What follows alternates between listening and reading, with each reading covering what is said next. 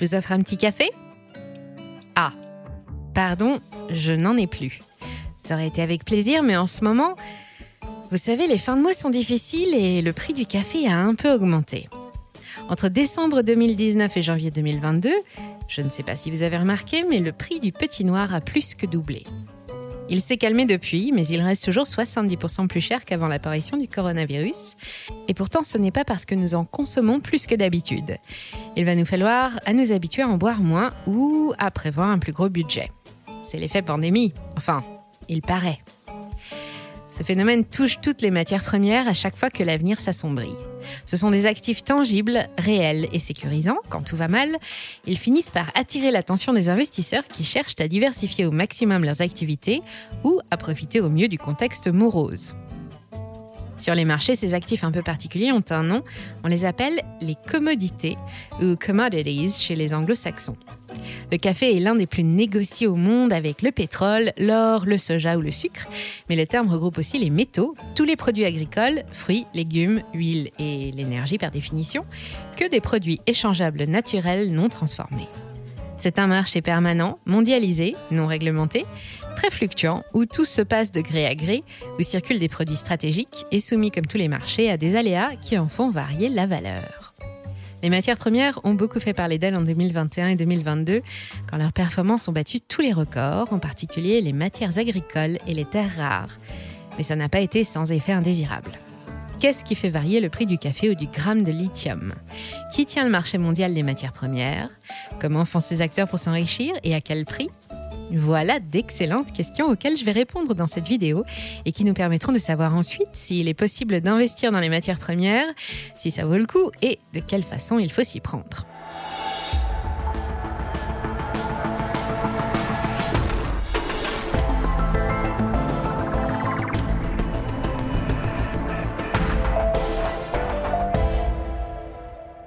Dans la finance moderne, on parle de matières premières ou de commodity pour désigner toute ressource naturelle non transformée ou peu transformée, destinée ensuite à être intégrée ou consommée par une chaîne de production ou un individu. Il existe deux types de matières premières. Les hard commodities comprennent les métaux précieux comme l'or ou le platine, les métaux industriels comme le cuivre ou l'aluminium et l'énergie, pétrole, gaz, charbon ou uranium, qui finissent dans l'industrie ou la construction. Et on parle de soft commodities pour désigner les produits agricoles, comme les céréales, mais aussi le coton ou le lin, et les produits issus de l'exploitation animale, comme le lait, les œufs, la viande, qui finissent sur nos tables. Tous ces produits s'échangent au gré de l'offre et de la demande et présentent leurs propres performances et leurs propres risques. La demande, et donc les prix, évoluent en fonction des besoins des professionnels ou des ménages, de la situation géopolitique, des événements climatiques ou réglementaires et des anticipations du marché. L'offre, elle, est essentiellement dépendante des conditions climatiques ou diplomatiques pour les soft et des investissements pour les hard. Bien qu'elles soient dans leur grande majorité considérées comme des produits stratégiques, voire vitaux en ce qui concerne les softs, les matières premières sont des actifs négociables qui s'échangent tous les jours sur un marché. Sur ce marché, on trouve cinq types de visiteurs. D'abord, il y a les producteurs, que sont par exemple le céréalier ou la mine de cobalt qui extrait la ressource. Ensuite, il y a les transformateurs, comme les sidérurgistes ou les raffineurs de pétrole, capables de fournir des produits finis ou semi-finis. Comme sur tous les marchés, on trouve aussi des investisseurs à la recherche de profits, des banques ou des fonds spéculatifs, chargés aussi d'assurer la liquidité, et des consommateurs, des ménages ou des entreprises qui achètent et intègrent les matières premières dans leur processus de fabrication. Entre tout ça, on trouve une dernière catégorie de participants, un peu particulière, chargée de jouer les animateurs qui ne produisent ni matière ni richesse, ce sont les distributeurs. Parmi eux, les courtiers et les négociants, des professionnels chanceux qui ne connaissent pas les crises. Voyons un peu à quoi ils ressemblent. Normalement, un négociant en café, c'est ça. Bon, c'est à peine caricatural et on décerne trois Césars chacun au comédien, mais ça représente assez bien le négociant et son fournisseur, un professionnel passionné par son produit, un marchand doublé d'un globe-trotteur qui n'a qu'une mission, acheter le meilleur café pour ses clients au meilleur prix et le valoriser à fond. Dans la vraie vie, un négociant en café ressemble un peu plus à ça, mais l'esprit reste le même. Les courtiers et les grossistes, des gens pourtant très discrets, occupent la majorité de la place sur le marché des matières premières. Leur métier est vieux comme le monde. Au XVIIe siècle, des centaines de négociants en matières premières, coton, bois, pierres précieuses, sucre, huile ou céréales, discutaient déjà quantité, prix et date de livraison sur les places des marchés d'Amsterdam, de Londres ou de Francfort. On vendait à la criée, avec paiement comptant, l'ancêtre de notre marché spot. Et parfois, on prenait un peu de temps et on se réunissait autour d'une table. En achetant une production minière ou des récoltes à venir à des prix convenus à l'avance directement auprès des producteurs, les négociants inventent la vente à terme, un outil financier toujours utilisé de nos jours sous le nom de contrat à terme, le fameux future anglo-saxon, et qui s'applique aujourd'hui à toutes les classes d'actifs. Le marché des céréales est dématérialisé, mais le point chaud sur la planète se trouve à Chicago, où s'échangent le blé, le riz, le soja, le maïs et l'avoine, et qui sont cotés sur le Chicago Board of Trade. La New York Mercantile Exchange est une autre place réservée aux produits plus exotiques, comme le cacao, le café, le sucre, le coton ou encore le jus d'orange. Le marché des métaux précieux, que nous vous avons déjà présenté plusieurs fois sur la chaîne, est lui aussi dématérialisé et tout se passe du côté de la London Bullion Market Association, qui cote chaque jour les métaux en fonction de la moyenne des échanges. Les transactions se font de gré à gré, autrement dit sans régulation, mais sous la surveillance de la LBMA. En 2023, le gros des négociants en hard commodities se trouve en Suisse, notamment à Genève, véritable plaque tournante mondiale où se rassemblent 400 sociétés de négoce qui réalisent 6% du PIB suisse. Mais les négociants ont la bougeotte. Ils ont besoin d'antennes locales et on les trouve partout, à Singapour, Londres, Brasilia, au Cap ou à New York. C'est un petit monde où chacun se connaît et se tutoie presque. Une corporation organisée par secteur qui se retrouve lors de rassemblements réguliers où clients et fournisseurs font aussi partie des invités. Pendant ces séminaires, l'environnement est particulièrement étudié pour favoriser les affaires. Les acteurs qui dominent les débats s'appellent Vitol, numéro un mondial du négoce de pétrole et la plus grosse société de Suisse, suivi de son concurrent direct sur le même secteur, Gunvor, Suisse lui aussi. Le pétrole est évidemment la plus grosse commodity échangée dans le monde, en dépit de toutes les politiques environnementales. Indispensable pour faire tourner les machines, il reste au cœur du mix énergétique partout sur la planète, et la Chine à elle toute seule a fait preuve d'un bel appétit ces dernières années. Juste derrière, les soft commodities sont dominés par quelques géants mondiaux. ABCD pour ADM, Bunch, Cargill et Dreyfus, ce sont les Big Four du produit agricole, et dans le milieu on les appelle aussi les quatre fantastiques. Les trois premiers sont américains, le quatrième est français. À eux seuls, ils sont à l'origine de 80% des transactions sur le marché mondial des matières premières agricoles et en s'appuyant sur un immense réseau de transport et de stockage, 90% des marchandises échangées partout sur la planète transitent par leurs installations, y compris des marchandises chinoises. Le plus gros de ces quatre mousquetaires, c'est Cargill, qui n'est ni plus ni moins que la plus grosse société privée non cotée dans le CDE. Vous la présentait dans une vidéo spéciale il y a quelques mois. Cargill est le roi du maïs et du soja, 165 milliards de dollars de revenus en 2022 et 158 000 salariés, et tout ça appartient à la même famille depuis 160 ans. ADM pour Archer Daniels Midlands est cotée à New York. Elle pèse 45,5 milliards de dollars en bourse. C'est 70% de plus qu'il y a 5 ans. Elle déclare 99 milliards de dollars de chiffre d'affaires en 2022 pour un bénéfice de 3,7 milliards de dollars et fait travailler 43 700 salariés. Bunch, petit pousset, emploie 20 000 personnes qui ont fait des affaires à hauteur de 64 milliards de dollars l'année dernière. Actuellement, il est en cours de fusion avec le Canadien Viterra pour passer de 14 à 34 milliards de capitalisation boursière et peser un peu plus lourd dans les débats. Enfin, le d'Artagnan de notre quatuor, c'est l'Alsacien Louis Dreyfus. Il a commencé avec le trading de céréales il y a 150 ans et il propose aujourd'hui des biocarburants, des engrais, du soja, du coton, du riz ou du sucre, tout ça pour un chiffre d'affaires de près de 60 milliards en 2022 contre presque 50 milliards de dollars en 2021 et 28 milliards en 2020. La compagnie Louis Dreyfus revendique 14 000 salariés présents dans une centaine de pays et 9% des transactions mondiales. Enfin, le concurrent asiatique, Kofco, qui a longtemps détenu le monopole sur le marché chinois, emploie 11 500 personnes et a réalisé 48 milliards de dollars d'affaires en 2021. À côté de nos quatre mousquetaires et du challenger chinois, se trouve un sixième personnage dont le nom est devenu aussi tristement célèbre que celui de Cargill, Nestlé ou Louis Dreyfus. Il est suisse, encore un, et il s'appelle Glencore. Il est différent des quatre autres parce qu'il n'est pas qu'un simple négociant en marchandises agricoles, il négocie de tout. Il a commencé avec les céréales, continue avec le pétrole et il a fait des métaux sa spécialité. Son fondateur et ancien dirigeant, Marcel Reich, un Belge devenu Marc Rich quand il a obtenu la nationalité américaine, est une référence pour de nombreux négociants dans le monde qui rêvent de lui ressembler un jour. L'homme a commencé sa carrière en 1954 comme salarié chez un grand courtier américain et a donné au métier son visage moderne. Il sait comment faire de l'argent avec les matières premières et rien ne l'arrête. Proche de la famille royale iranienne, il n'hésite pas par exemple à se fournir auprès d'elle en pétrole malgré l'embargo américain. En 1983, il est condamné à 325 années de prison aux États-Unis pour commerce avec l'ennemi, mais aussi pour fraude fiscale, délit d'initié, extorsion de fonds et corruption. Jusqu'à son amnistie par Bill Clinton en 2001, il fait un temps partie des dix criminels les plus recherchés avec une prime d'un demi-million de dollars pour sa capture. Pour échapper à la justice, Mark s'est réfugié en Suisse où il a fondé sa propre société de négoce, la future Glencore. Quand il arrive sur place, les banques sont plutôt frileuses pour prêter de l'argent à un individu recherché par le FBI.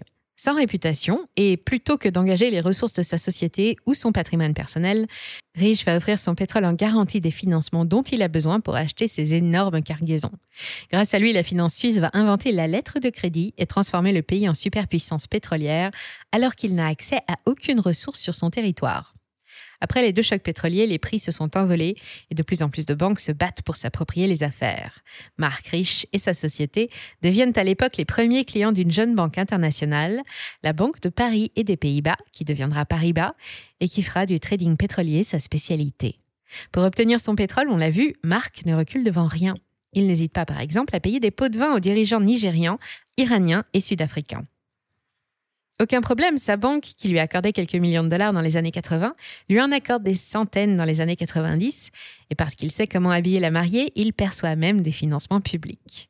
Marc nous a quittés en 2013, il a laissé derrière lui son empire et une image controversée, tantôt génie, tantôt bandit, mais son incroyable réussite laisse rêveur bon nombre de traders aujourd'hui.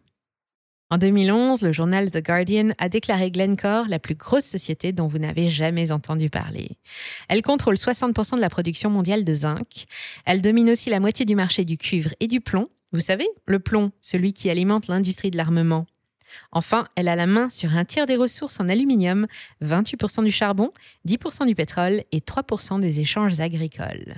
Et cette énorme machinerie tentaculaire présente sur les cinq continents s'efforce de perpétuer les souvenirs de Marc, comme dans ses mines de Côte d'Ivoire, du Cameroun ou de la Zambie. L'affaire a éclaté en 2011 quand plusieurs ONG se sont inquiétées de voir le projet Mopani en Zambie bénéficier de plus de 650 millions d'euros de subventions publiques versées par la Banque européenne d'investissement.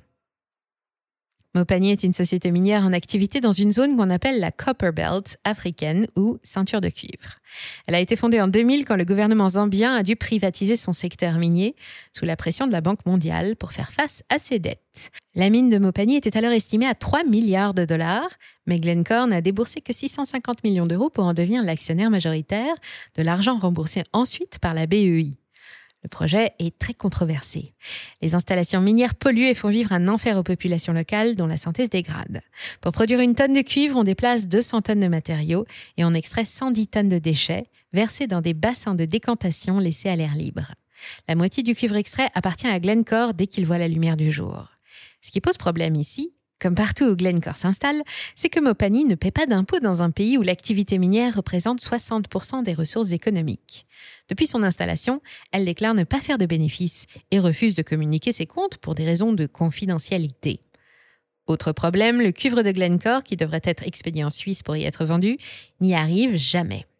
Il est vendu directement depuis la Zambie aux acheteurs internationaux de la multinationale suisse, mais au prix du cuivre suisse et pas du cuivre zambien. C'est le même cuivre, mais le prix suisse est plus élevé puisqu'il intègre un transport depuis la Zambie jusqu'à la Suisse et qu'il implique un contrôle plus strict de la qualité du produit par les autorités suisses. D'après l'ONG Christian Aid, si la Zambie avait fait la même chose et vendu son cuivre au tarif suisse en 2008, elle aurait presque doublé son PIB, à l'époque de 14 milliards de dollars. La Zambie n'est pas la seule à souffrir de la présence de ce rapace à l'envergure démesurée qui plane lentement au-dessus de ses ressources. Beaucoup de pays émergents ont confié l'exploitation de leurs terres à des sociétés étrangères comme Cargill, Louis Dreyfus ou Glencore, qui profitent souvent de situations difficiles pour se faire un peu plus d'argent. Loin de moi l'idée de tomber dans l'opposition classique multinationale superpuissante contre pauvres artisans et fermiers locaux, mais c'est un simple constat. Pour parvenir à s'approprier la quasi-totalité de la production agricole de la planète, toutes ces sociétés, à un moment ou un autre, ont déployé des moyens discutables, douteux, malhonnêtes, voire nuisibles, abusifs, toxiques, dangereux ou illégaux. Certaines ont été poursuivies et condamnées comme Cargill, Nestlé, Vitol ou Glencore pour des affaires de manipulation de cours, de violation du droit du travail ou pour des violences contre les populations locales. Elles ont reconnu les faits, mais rien ne change. Or, à l'heure où le monde se fracture autour d'une guerre aux portes de l'Europe, d'un conflit permanent entre les deux plus grosses superpuissances du monde et de l'urgence climatique, chaque pays revoit ses relations avec les autres et plonge dans l'économie de guerre, une aubaine pour les négociants. Aux menaces qui pèsent déjà sur la sécurité alimentaire et énergétique mondiale s'ajoute la spéculation, et c'est une poignée de multinationales qui détiennent toutes les cartes. Elles ont déjà démontré par le passé qu'elles savaient comment tirer profit de ce genre de situation, ou comment faire monter les enchères et les commissions en organisant ou en amplifiant les pénuries, plutôt qu'en jouant leur rôle de distributeur, à des moments où on n'a jamais eu autant besoin d'elles. Il est vrai que c'est difficile de résister à l'appel de rendement de 20 à 40% en quelques jours ou de 400% en quelques mois, comme le lithium qui s'est envolé en 2021.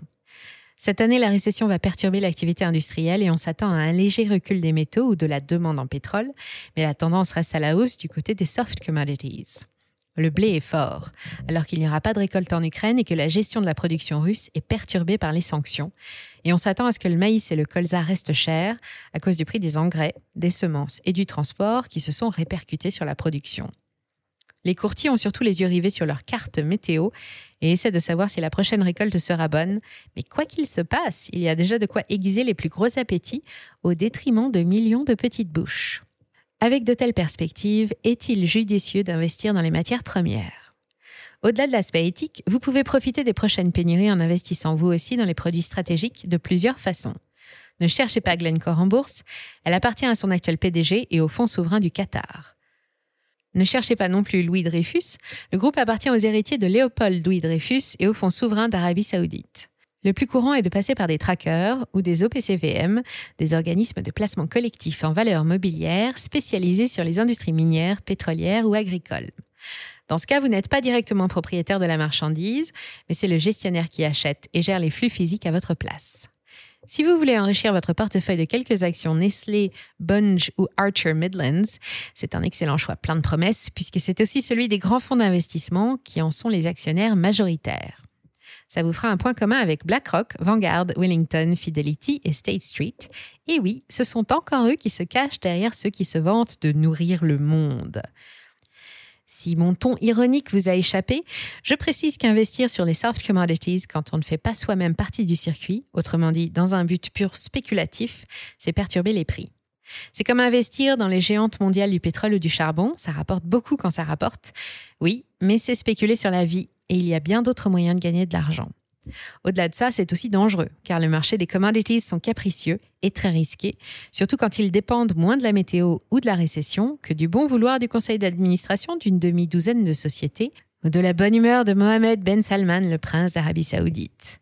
En revanche, les métaux comme l'or, l'argent ou le platine sont toujours des valeurs refuges en temps de crise, et le prix de l'or est encore très abordable malgré une hausse de près de 30% depuis le début de la crise sanitaire. Les métaux précieux sont aussi les seules matières premières accessibles physiquement aux investisseurs et aux épargnants.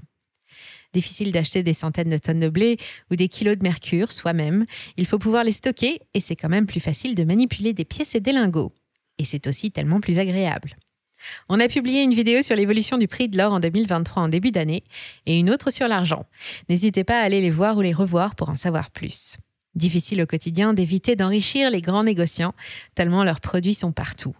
Mais en faisant preuve d'un peu de vigilance, en passant local et recherchant les produits sans intermédiaire, achat direct à la ferme, chez le producteur ou au moulin, on peut limiter la casse. C'est aussi plus responsable, car le producteur est mieux rémunéré et pas d'excuses. Si vous n'avez pas la chance d'habiter en zone rurale, pensez à Internet. Le système est bien rodé et les produits frais transitent en moins de 24 heures en colis réfrigérés. Merci d'avoir suivi cet épisode jusqu'au bout. Si ça vous a plu, on compte sur vous pour le partager autour de vous. Laissez un like ou une bonne note et vous abonner pour être informé des prochaines sorties. Et moi, je vous dis à très bientôt sur Money Radar.